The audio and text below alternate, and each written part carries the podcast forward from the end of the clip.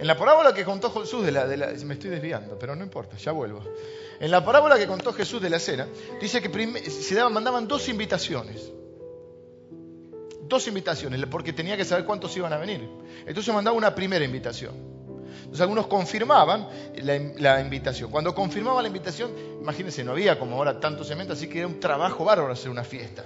Y entonces este, cambiaban los animales, preparaban todo. Cuando ya estaba todo listo, volvían a mandar a los mensajeros para decirles, bueno, ahora sí, ya está lista la fiesta, ven. Y dice que muchos empezaron a decir, yo no puedo ir porque, porque compré un campo y tengo que ir a verlo. Excusas, nadie compra un campo sin verlo. Y justo tenés que ir a la noche a verlo. ¿Qué vas a ver de noche? Y así otros pusieron excusas, como hoy ponemos excusas. No, yo con Dios no, porque a mí, porque los curas, porque los pastores, porque... No, son- no es la iglesia la que invita, es Dios el que invita. La gente, muchos que pusieron excusas. ¿Qué hace? Esta es una historia que contó Jesús. Una, pequeña historia que encuentra una gran verdad. Y entonces en un punto Jesús eh, cuenta esta historia y dice, bueno, y muchos no quisieron, rechazaron la invitación, no fueron. Y entonces dice que el, el que organizaba la fiesta, que no es otro que Dios, dice, este, bueno, vayan, vayan, salgan por las, ciudades, por las calles, busquen a la gente que están todos invitados. El que quiera venir está invitado, solo que se vista para la fiesta. Y dice, muchos de los que fueron invitados rechazaron la invitación. Es decir, que ¿quién va a estar en la fiesta? Están invitados todos a la fiesta, pero no todos van a ir. Ahora, esto es una parábola, una historia que trae una gran verdad. ¿Cuál es la verdad? Que no todos van a estar en esa fiesta con el Señor. Están todos invitados. Él murió por todos. Dice la Biblia, y por todos murió. Por todos murió. Pero no todos aceptan la invitación que él hace. Porque muchas veces se ponen excusas. Entonces, ¿cómo acepto la invitación? La invitación Dios la hizo. ¿Cómo tengo entrada a esa eternidad? Que parece medio un cuentito, pero la Biblia enseña, no, no, no hablemos de las deformaciones que hablamos recién, sino de lo que la Biblia enseña. Nos habla de una eternidad. El ser humano no puede explicar qué pasa después de la muerte. No puede explicar ni dónde vino ni a dónde va. Pero la Biblia lo explica. Y dice que no sé bien cómo hacer, tampoco da muchos detalles Dios, porque para eso es Dios, no tiene que andar explicando todo. Pero dice que va a haber dos lugares. Un lugar en el cielo de dar una fiesta y otro lugar donde no la vas a pasar bien. Llamado infierno. Pero no vamos a hablar del infierno, vamos a hablar de la fiesta a la cual estás invitado. La invitación es esta. Dice la Biblia que todos los que reciban a Jesús, Dios los recibe como hijos. Dios también contó una historia de, un padre que tenía hijos y un hijo que se, que se había ido, pero que cuando volvió, él hizo una fiesta. Dice la Biblia que a todos los que le recibieron a Jesús, Dios les dio la potestad de ser llamados hijos suyos. ¿Qué es aceptar la invitación de Jesús? Es reconocer que hemos sido creados para vivir en relación con Dios. Que en primera instancia las cosas de Dios, las cosas sobrenaturales, nos parecen una locura. Pero dice la Biblia que para el que cree son poder de Dios. Y dice la Biblia que de tal manera nos amó Dios a cada uno de nosotros, que dio a su único Hijo, a Jesús, para que todo aquel que en él cree no se pierda, más tenga vida eterna. Esa es de la fiesta que habló el Señor Jesús. Entonces cuando fue la última cena en la tierra, préstame de la Biblia. Y es lo que vamos a hacer ahora. Vamos a recordar lo que Jesús hizo por última vez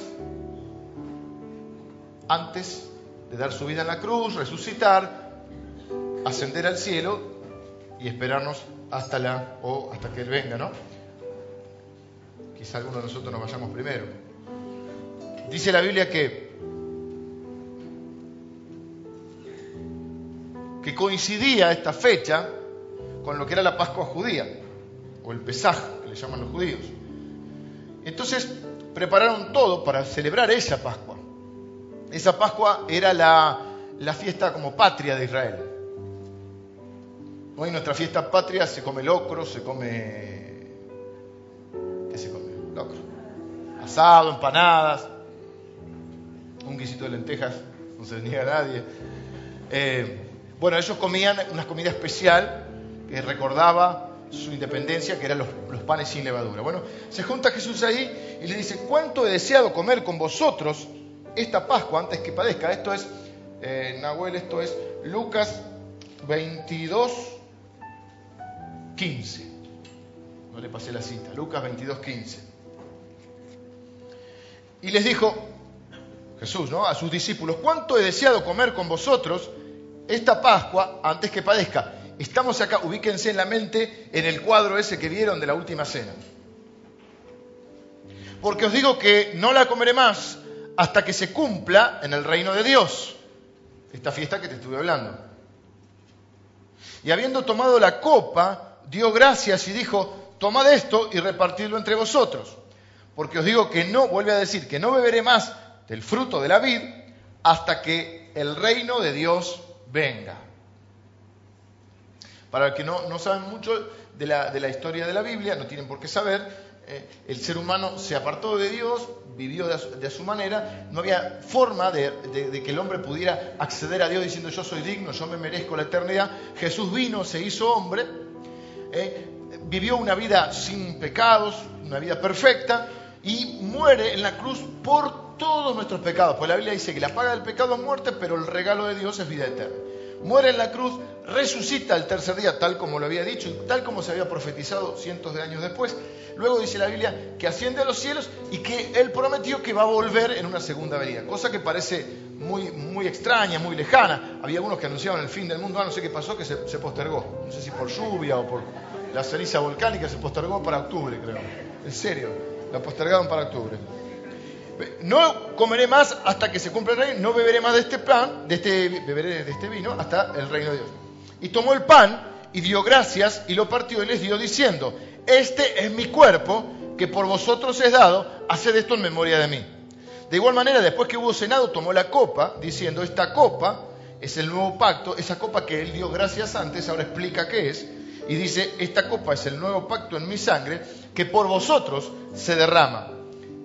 Bueno, allá aquí la mano el que me entregará está conmigo en la mesa, que era Judas. ¿Qué es lo que representa este vino?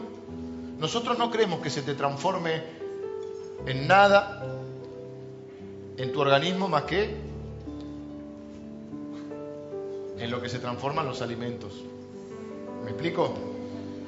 No se transforma en nada mágico, no creemos que esto es, que esto sigue siendo un pedazo de pan. No es el cuerpo de Cristo. ¿Está bien? Más que Cristo está al cielo. Esto no es el cuerpo de Cristo. Representa el cuerpo de Cristo. Cada vez que hacemos esto, tenemos memoria de que Cristo, porque dice partió el pan, que Cristo entregó su, su cuerpo terrenal y su sangre por nosotros. Por eso dice, háganlo en memoria de mí pero no se convierte más que en, lo que se convierte en el cuerpo, lo que comemos y bebemos. Ahora sí representa la sangre de Cristo y el cuerpo de Cristo. Muchas veces no se entiende por qué esto de la sangre. Pues la Biblia dice que la vida está en la sangre. Entonces lo que está en realidad diciendo es que él, Jesús dio su vida por nosotros. Es difícil de entender, no puedo explicar todo ahora, por qué hubo que hacerlo, pero lo concreto es que Jesús al dar su vida siendo inocente, pagó por todos nuestros pecados, todo lo que nos alejaba de Dios. No porque Dios era malo y te quería castigar, sino porque Dios es santo y no se puede relacionar con, el pecado. Entonces Jesús viene, se hace hombre, eh, y por eso dice, esto lo hago por ustedes. Este pacto nuevo, porque Dios hizo un montón de pactos con el ser humano y el hombre lo iba, rompiendo el pacto, el diluvio y todas esas cosas. Bueno, entonces Jesús dice, este pacto a mí me cuesta la sangre. Para ustedes es gratuita la entrada a la fiesta. A mí me cuesta la sangre. Me cuesta la vida. hagan esto en memoria de mí. Y lo más increíble es que él dice que tomó la copa, después explica qué es la copa, pero primero dice que tomó la copa y dio gracias. Y él sabía que esa copa representaba que él iba a morir en la cruz. De hecho, cuando él ora en el Getsemaní, está la película que seguramente vieron de, Mel Gibson, eh, que sudaba como, gotas como de sangre, o de sangre, él le dice, Señor, si es posible, o si hay otra manera, si se puede evitar esto, vamos a evitarlo. Pero que no sea mi voluntad, sino la tuya. Y el silencio de Dios vino a decirle, no hay otra manera. Y Jesús voluntariamente dio su vida en la cruz. Jesús no era un hippie medio gay que andaba en vestido, no era un comunista eh, a destiempo, Jesús no era este, Jesús era Dios, se hizo hombre y voluntariamente dio su vida. Él dijo, a mí nadie, ah, porque dice, bueno, no, no lo comprendieron, un incomprendido y lo mataron.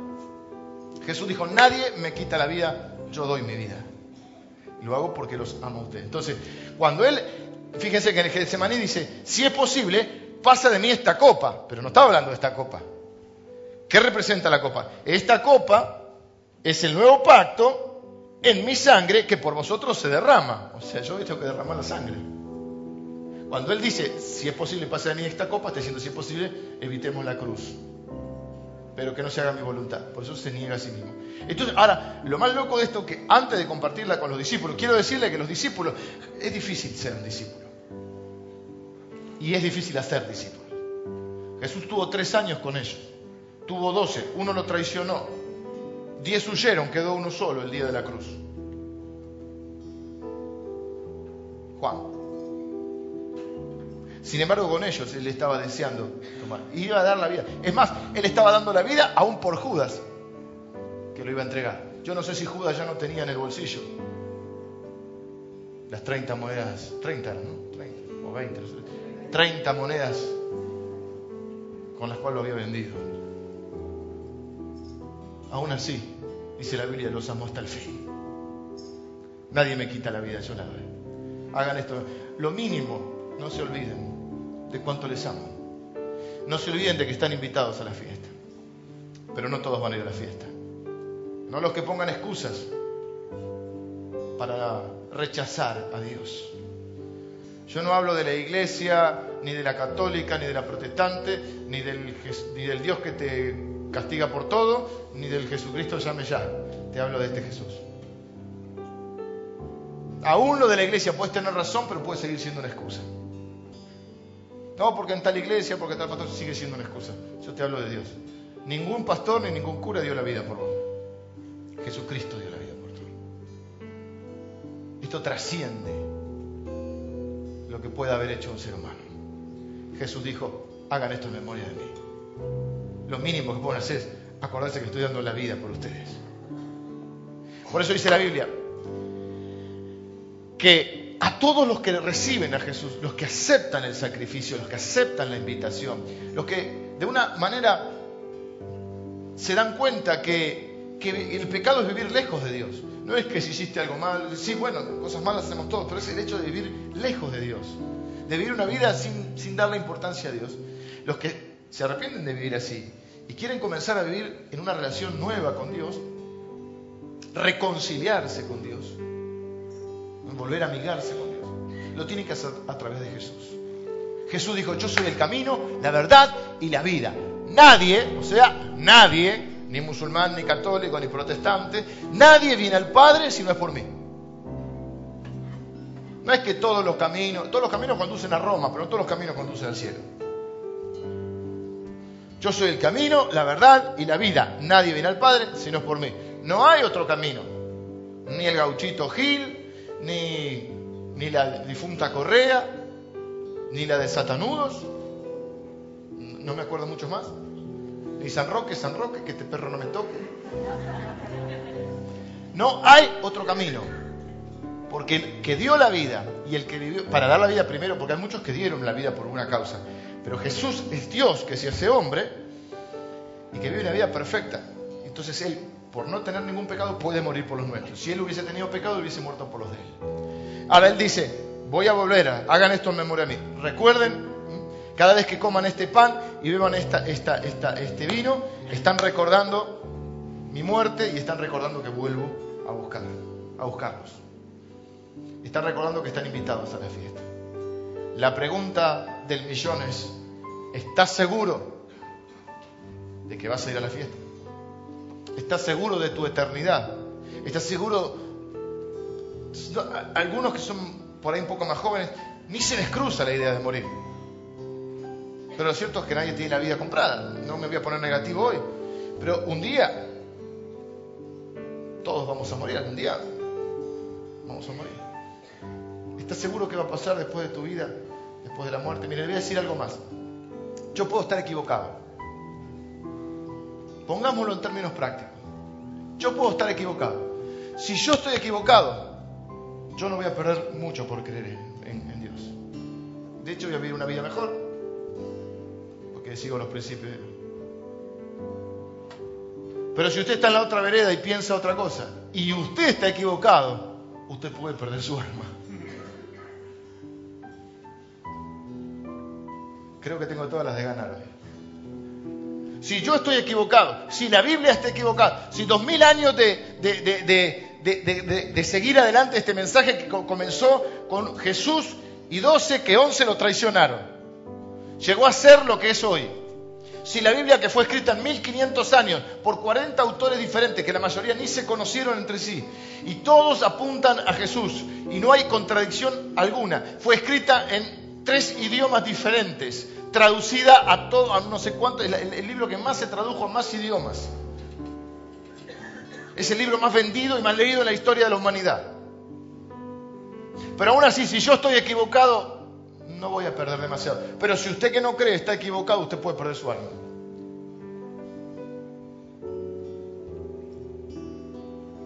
Entonces, ¿qué lo estoy invitando? A ver quién tiene razón, lo estoy invitando a que siempre hemos probado en la vida tantas cosas que pruebe con conocer a Dios. Que bajemos las defensas y saquemos los prejuicios. Los prejuicios son juicios previos. Saquemos los prejuicios de que, no, que los evangelistas son fanáticos, que esto, que lo. Saquemos los prejuicios. Y por un minuto démonos la chance de conocer a Dios. Démonos la chance de conocer a Jesucristo. Al verdadero Jesucristo. El que dio la vida por nosotros y al que no se invita a pasar una eternidad con Él. Pero no hay otro camino.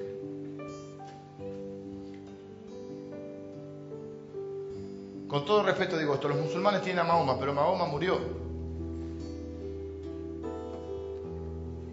Los budistas tienen a Buda, pero Buda murió, vivió y murió.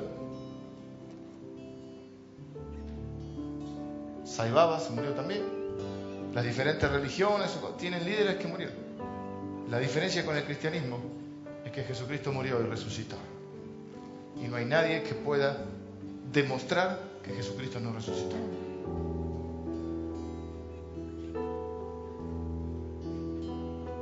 Vamos a orar antes de participar. Orar es hablar con Dios. Te quiero dar un minuto para que hables con Dios.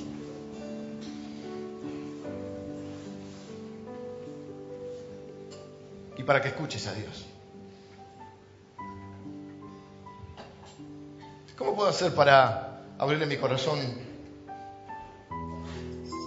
a Jesús? Para aceptar esta invitación y para, para decirle a Dios que lo quiero conocer. Que por ahí puse la fe en, en tantos otros lugares, pero hoy quiero poner la fe en Jesucristo. En Jesús.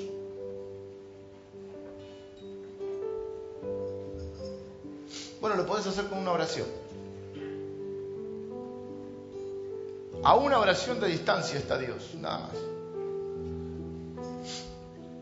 Podés orar más o menos, nosotros no tenemos oraciones armadas, vos podés orar con decirle a Dios lo que hay en tu corazón, pero yo por ahí te puedo guiar hoy. Y vos le podés decir a Dios, Dios acá estoy, quiero conocerte, te abro mi corazón. Sí reconozco que hasta ahora viví sin darte importancia, pero quiero conocerte.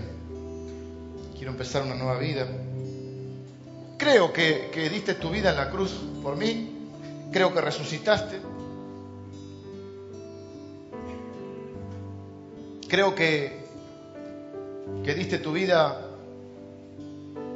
para perdonarme y pagar las culpas de todos mis pecados.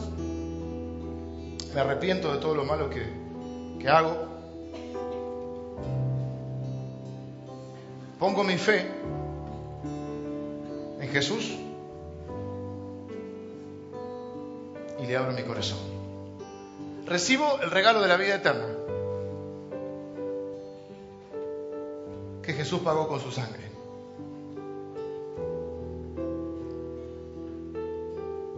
Y acepto la invitación para entrar al reino de Dios. Ahora yo voy a orar por aquellos que hicieron una oración similar a esta. Yo hice esta oración hace unos 20 años, un poquito más. Y empecé a conocer a Dios. Y me enamoré tanto de Dios y del mensaje de Dios que me dedico a eso. Mi oficio es predicar el mensaje de Dios. Y he hecho un montón de cosas en mi vida de las cuales me arrepiento. Sí, pero si hay una de las que no me arrepiento, es de haber hecho un día esta oración. Y de haberme dado la chance de conocer a Dios. Una chance que me dio Él, pero que yo tenía que recibir esa invitación.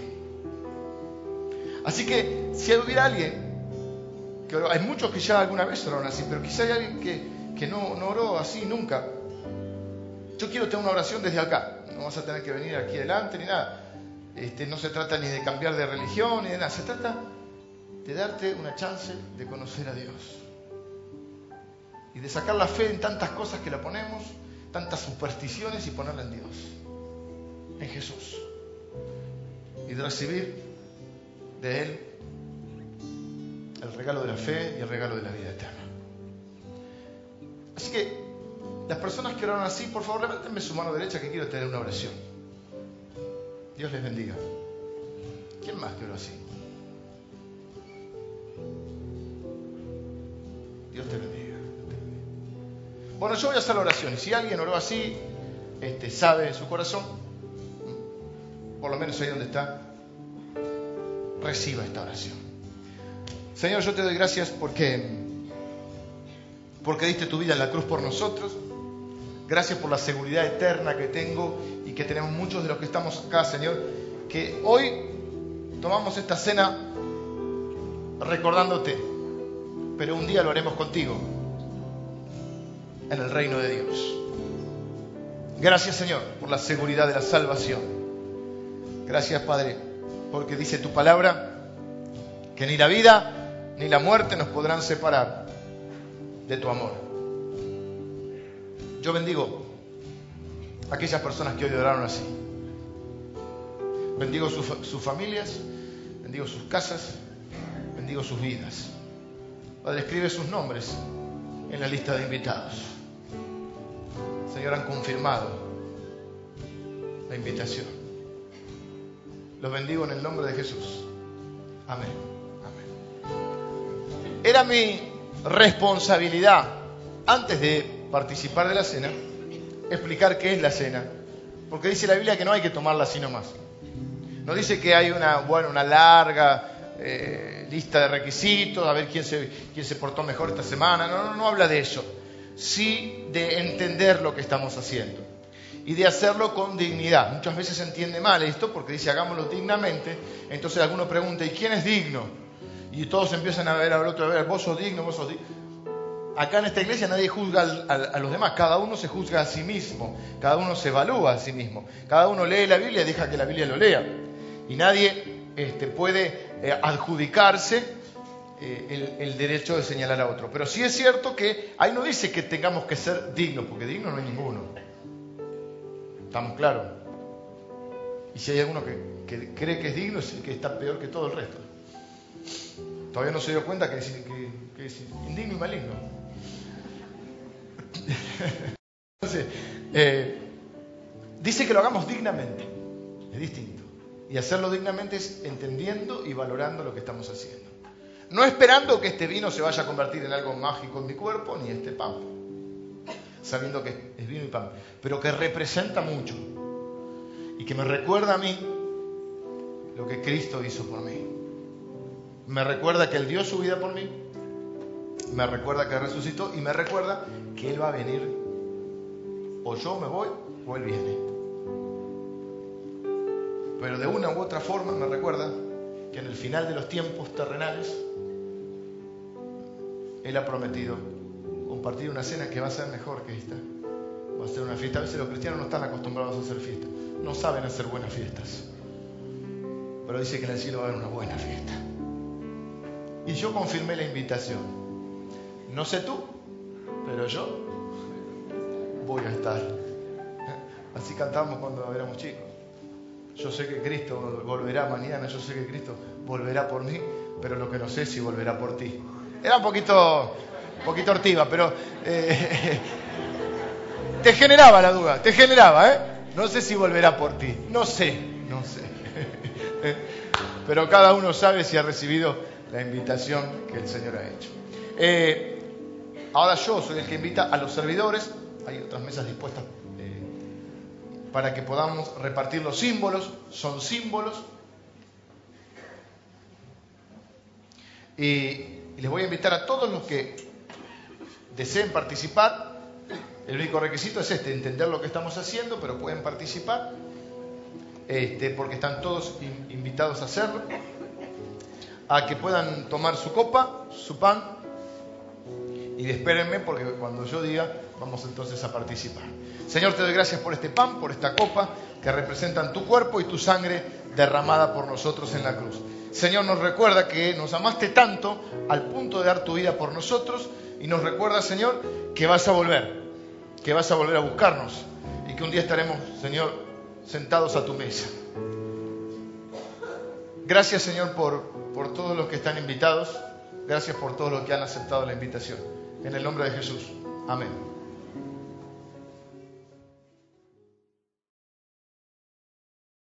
Bueno, vamos a buscar Lucas capítulo 13, versículo 6.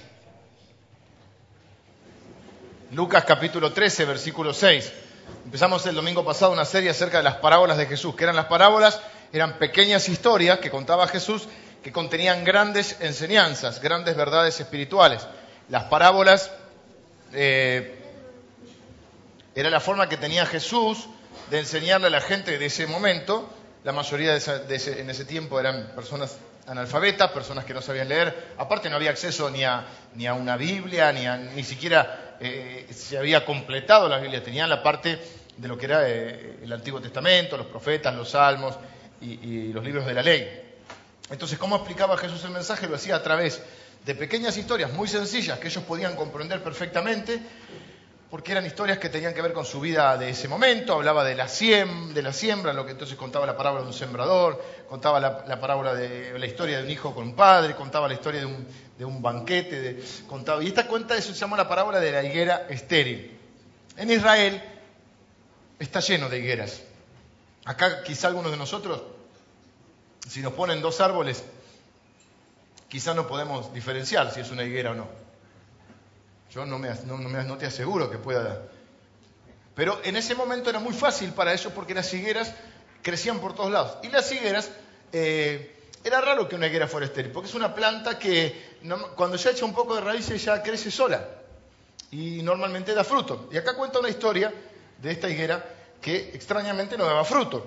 Dice, tenía un hombre una higuera plantada en su viña y vino a buscar fruto en ella. La palabra clave acá es fruto. Y no lo halló.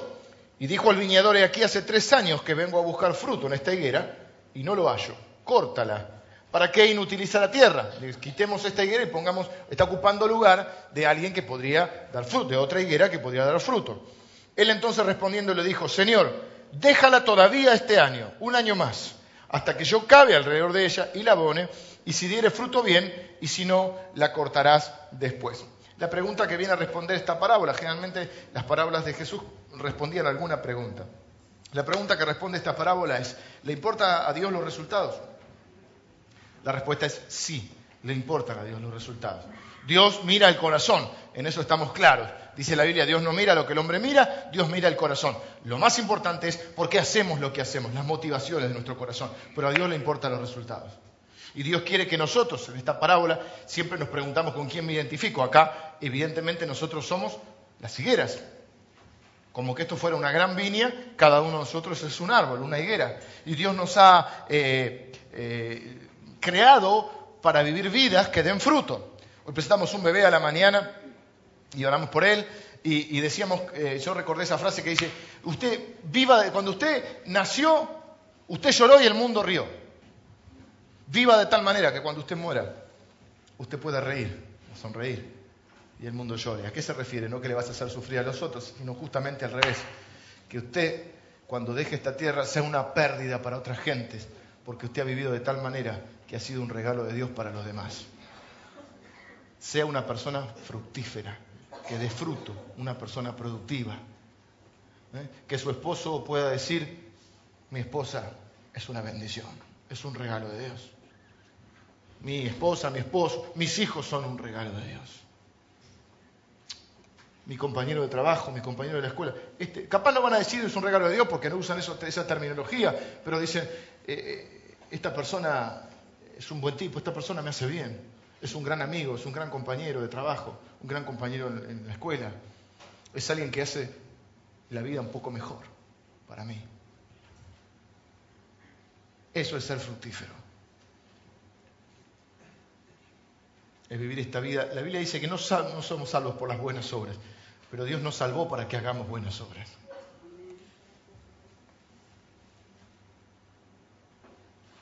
Y yo eh, no puedo hacer toda la enseñanza de hoy a la mañana, pero di algunos tips de cómo poder ser fructíferos, fomentando la relación con Dios, eh, contando los hijos, poniéndose, contando los hijos, puse yo decir, poniéndose metas, este, eh, evaluando lo que hacemos, metas concretas, eh, porque decimos, a veces decimos, uh, voy a hacer tal cosa, pero no le ponemos un, siempre pongo este ejemplo porque es el más fácil y el más entendible y creo que no ofende a nadie, es decir, cuando alguien dice, bueno, yo voy a bajar de peso, bueno, ¿cuánto vas a bajar? Lo primero que tenés que hacer es contar los higos, en este caso contar los kilos. Lo primero que tenés que hacer es comprarte una balanza y decir, a ver, ¿cuánto es? ¿Cuánto puedo bajar realmente? No la expresión de deseo, sino ¿cuánto voy a bajar? Bueno, ¿cuánto es? 5 kilos dicen que es bueno por mes, que es bastante bien. Bueno, para algunos menos, bueno, arranquemos por dos por mes. Ya empiezan a negociar, ya quieren comer el, ya quieren meter el chegusán en el medio. Miren, empieza el año, esto estadísticamente, estaba leyendo una estadística que dice que todos nos ponemos metas y, planes cuando empieza el año. Voy a romper mi promesa en un minuto, así que... Todos nos ponemos metas cuando empieza el año, pero ¿saben qué? Dice que más o menos esas expresiones de deseo duran dos semanas. A las dos semanas ya fue voy a estudiar inglés, voy a bajar de peso, este año me voy a anotar en la universidad, eh, voy a conseguir un trabajo, este, le voy a dar más tiempo a mis hijos, eh, voy a mejorar la relación con mi, con mi, esposo, mi esposa. Todo dura dos semanas. Eh, aprendamos a ser fructíferos. Mire, mida la diferencia entre ser fructífero y estar ocupado. Muchas veces estamos ocupados, pero no somos fructíferos. Hacemos un montón de cosas que no tienen resultados, justamente porque es mejor a veces hacer tres y hacerlas bien que intentar hacer siete o diez a medias. Eh, ¿Qué más dije? Conviertan sus dolores en planes, aprendan de los errores del pasado. El problema no es cometer errores, el problema es no aprender, porque entonces vamos a cometer los mismos errores. Y es una locura querer tener resultados diferentes haciendo siempre lo mismo. Si haces siempre lo mismo, vas a tener siempre los mismos resultados. Y lo más, la verdad principal de esta parábola es que, y lo maravilloso de Dios, que dice que viene el viñador, ve, cuenta, sabe, hace tres años que veo este y este no da fruto. Entonces, la idea es vamos a cortarlo, pero está el viñador. Y yo creo que es el Señor Jesús diciendo, no lo vamos a cortar. Si la historia terminaría sería lógica, y es lo que haríamos nosotros. Y bueno, si algo no funciona, hay que cortarlo. Vivimos en un mundo hasta donde la gente es descartable. Mientras servís para algo, te usan. Cuando no te pueden usar más, te tiran. Hoy se está despidiendo Palermo en un rato, así que nos vamos todos a ver la despedida de Palermo. Este, no es que por eso quiera terminar temprano. Se, se, despide el titán y todo el mundo ahora que siga, que siga el titán. Hace un mes y medio, dos meses que pobre no embocaba una, ya que está viejo, que no sirve para nada, que le deje lugar a otro, fíjense como leguera. Córtenlo, córtenle las piernas y pónganlo al otro, a Beatriz. ¿no? Ahora nadie se acuerda de Beatriz. Beatriz hizo una declaración muy llamativa esta semana. si Palermo se queda, yo me voy, dijo. Pero no lo dijo así. Eh, hace dos meses le querían cortar las piernas, porque ya no servía. Así te pasa a veces. Menos mal que Dios no es como nosotros. A veces en ese marketing malo que han hecho Dios te dicen, sí, Dios cuando te equivocas te quiere cortar las piernas. Dios te va a desechar, Dios está enojado con vos. Pero lo maravilloso de esta parábola es que Dios no es así. Que Dios dice, vamos a ayudarlo para que dé fruto. No lo vamos a cortar. Vamos a ponerle un poco de abono. Vamos a, a cavar en las raíces. ¿No es maravilloso que Dios no nos tire por la ventana? Cuando toda la gente, si fallamos, no quiere tirar por la ventana. La parábola esta viene a, presentarnos, este es el centro de la parábola. Algunos te van a contar esta parábola y te van a decir, porque si vos no das fruto, Dios te va a cortar. Es cierto que un día se le va a acabar la paciencia a Dios, que no se puede vivir tirando de la cuerda, porque un día se corta. Dice, pero dice la Biblia que Dios es lento para la ira y es grande en misericordia. Esa es la, verdad de la parábola. No es que si te portas mal Dios te va a cortar, que si no da fruto te va a cortar.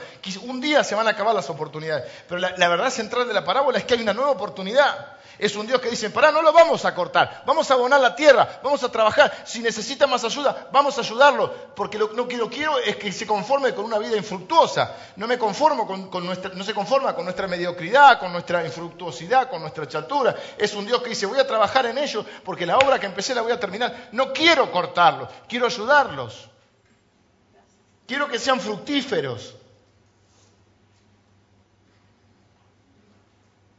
Y entonces el viñador dice, pará, pará, que yo le voy a poner abono. Y le voy a acabar las raíces. Y lo voy a ayudar. Yo traje un poco de abono hoy. Martín tiene ahí. Para que ustedes vean. Y traje un, poco de, higos o de jugo, de jugo, fruit, dulce. Y traje las estas las hacen los adventistas, pero son buenísimas. Debemos reconocer que los adventistas son mejores para hacer galletitas. Y traje el abono también. Abono hay muchos tipos de abono. Abono, usted sabe mayormente que es el abono. Y sabe a qué huele el abono. Este abono no es del peor, no es el que huele. A ver. No, este no huele tan mal, porque este es abono moderno es orgánico. Lo traje del, jardín de casa. Hay otro que tenía que era de, ¿cómo era lo del río? Resaca de río. Le dije resaca de algunos. De esa tampoco. Eh, y hay otro abono que es estiércol, que es el que se usaba en ese tiempo, no era tan orgánico ni tan... Era estiércol. Ok. ¿A qué huele estiércol? A estiércol. Ahora, las plantas necesitan abono.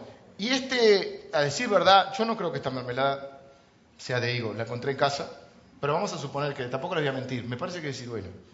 Pero vamos a suponer que fuera de higo, total. Es de higo. Si yo les ofrezco esta mermelada, ustedes la van a comer gustoso, porque la verdad que está buena. O si les, les ofrezco, ahora cuando termino, esta sí, la, el mediano no las pude repartir porque porque tenía que ser hoy a la noche. Pero este queda acá, así que cada uno después se va sirviendo, no va a alcanzar para todo, pero bueno, yo como un pedacito. Pero usted come estas galletitas y están buenísimas. Ahora ya tienen, tienen pasas, avena, cero colesterol. No, son unos genios los adventistas. No tienen higos, pero hay una que con una variedad que trae higos. Pero no la encontré. Porque se me ocurrió de la mañana, imagínate. Encontré un chinito, para explicar al chinito que.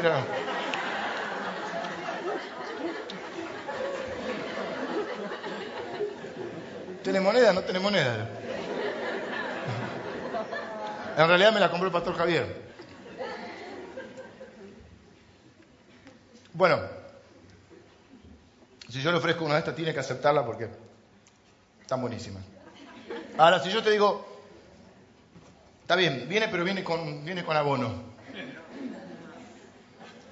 Usted no la va a comer. O si la mermelada viene mezclada con abono, usted no la va a comer. Porque nos gusta el producto terminado. Nos gustan los higos, nos gustan las frutas o el fruto. Pero nadie se quiere comer el abono. Ahora, la realidad que también enseña esta parábola es que no hay fruto, no hay higo, si no hay abono. ¿Y el abono qué es? El abono es lo que huele mal en nuestra vida. Y hay muchas cosas que huelen mal. Tengo que terminar. Hay muchas cosas que huelen mal. Y cuando algo huele mal en nuestra vida, ¿qué, viene a ser el abono? El abono son los sufrimientos, los dolores, las amarguras, eh, los fracasos, las pérdidas, los traumas, las pruebas, las dificultades, el dolor, cosas de, mal olor, cosas que apestan.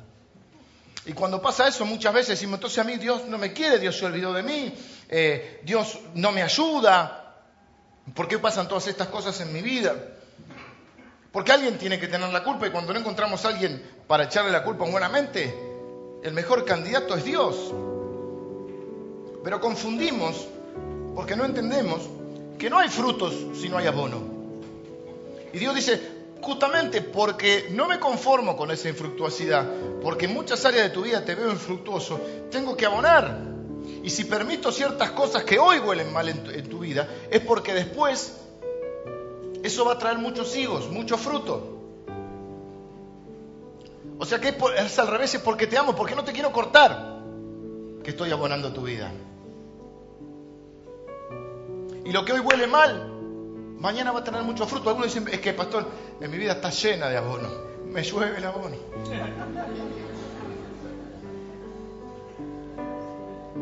Toneladas de abono sobre mi cabeza. Si te llueve el abono, seguramente va a ser grande la cosecha de hijos. Las personas más sabias, más maduras, más misericordiosas, más comprensivas, con más carácter, en el buen sentido, son aquellas que han pasado por situaciones difíciles. Porque bien lo dice el dicho, el que no te mata, lo que no te mata te hace más fuerte. Y es verdad. Si aprendes de eso, el punto y la enseñanza final es, seguramente hay abono en nuestra vida, utiliza ese abono. Esa es la diferencia cuando tenemos la guía de Dios, la sabiduría de Dios, la fe. No es empezar a despotricar contra Dios o contra el mundo o contra lo que nos pasa, sino decir, voy a usar este abono. Esto a mí no me va a matar, me va a hacer más fuerte, me va a hacer madurar. Dios quiere que sea fructuoso. Hay cosas en mi vida que apestan, pero mañana van a dar fruto. Quizá uno dice, mi matrimonio oye, apesta. La relación con mis hijos apesta. Mis finanzas apestan. Voy al cajero, meto la tarjeta y sale abono. Pero no sale un mango. Mi trabajo apesta.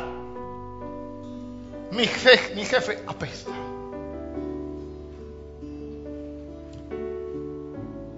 es necesario ese abono para hacerte más maduro, más fuerte, más misericordioso, más dependiente de Dios. Toma tiempo que el abono se convierta en higos. No es de un día para el otro. Pero eso produce en nosotros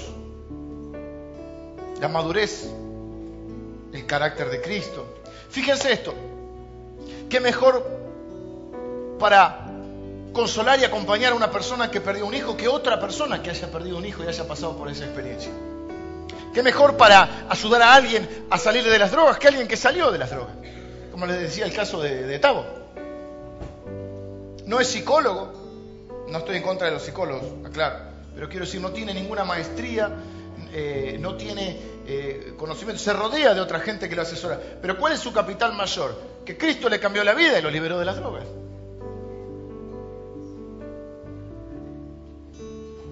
¿Qué mejor para acompañar a alguien que tiene que enfrentar un cáncer que alguien que ha enfrentado un cáncer y lo ha superado? Entonces eso es fruto.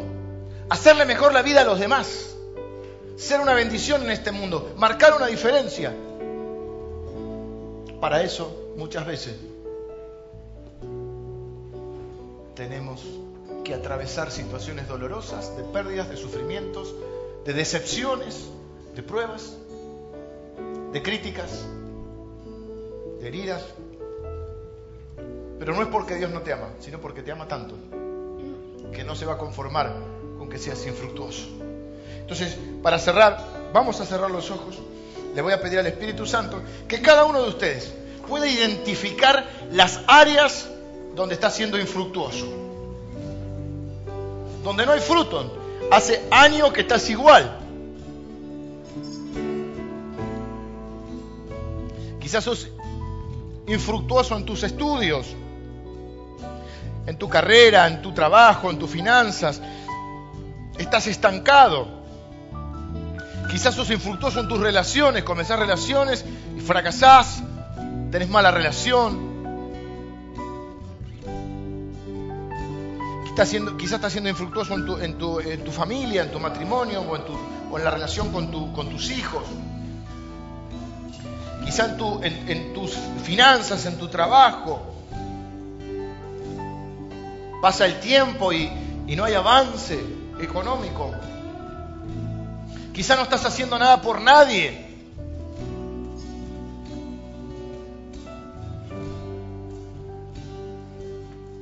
Hoy me dijo una persona que, que es muy cercana a mí, que quiero mucho, me dice yo, aunque por ahora no estoy yendo, voy a ir a la iglesia, pero quiero, mira lo que me dijo, quiero, quiero empezar a poner, hablé con mi, con mi esposa quiero empezar a poner el diezmo porque algo por alguien tengo que hacer. Y yo sé que ustedes hacen cosas ahí por alguien. Algo tengo que hacer por esta sociedad.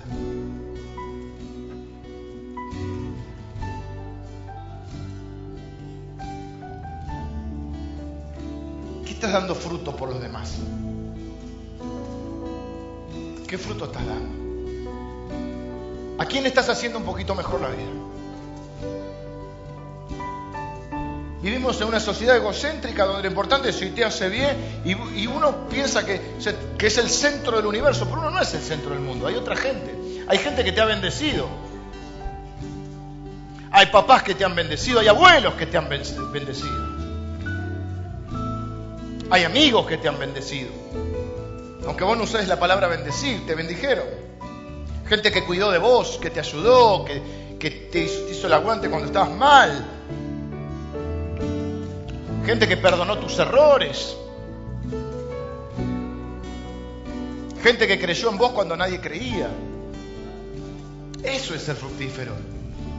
Y Dios cree en nosotros. Y no lo quiere cortar. La parábola no es que Dios viene, si te portaba mal, te voy a cortar. La, la buena es, yo te voy a ayudar, lo que no me conformo es que vivas sin dar fruto. Yo te voy a ayudar. Y ese abono del cual te estás quejando, ese abono va a hacer que des fruto. Aunque hoy huela mal. Señor, yo estoy orando en esta, eh, eh, en esta noche. Bendigo a cada uno de las, de las personas en este lugar, a cada persona que recibe esta palabra. Señor, que se propone dar fruto, cambiar las cosas que tienen que cambiar en su vida. Te pido que les ayudes, les des sabiduría, Señor, que podamos identificar esas áreas donde estamos, que son deficitarias en nuestra vida, donde no estamos dando fruto. Señor, para que podamos vivir vidas mejores, vidas que valgan la pena, vidas que marquen la diferencia. Gracias, Señor, porque hay un montón de cosas que no nos gustan, pero que no nos han matado. Nos están haciendo más fuertes, nos están haciendo madurar, nos están haciendo mejores personas, Señor. Nos están aprendiendo a enfrentar, nos están enseñando a enfrentar dolores, pérdidas, decepciones, sufrimientos, pero nos están haciendo personas más fuertes, con más carácter y aún con más fe, con más conciencia de que hay también otras personas por las cuales vale la pena llevar una vida mejor. Bendigo a todo el que recibe esta palabra. En el nombre de Jesús. Amén.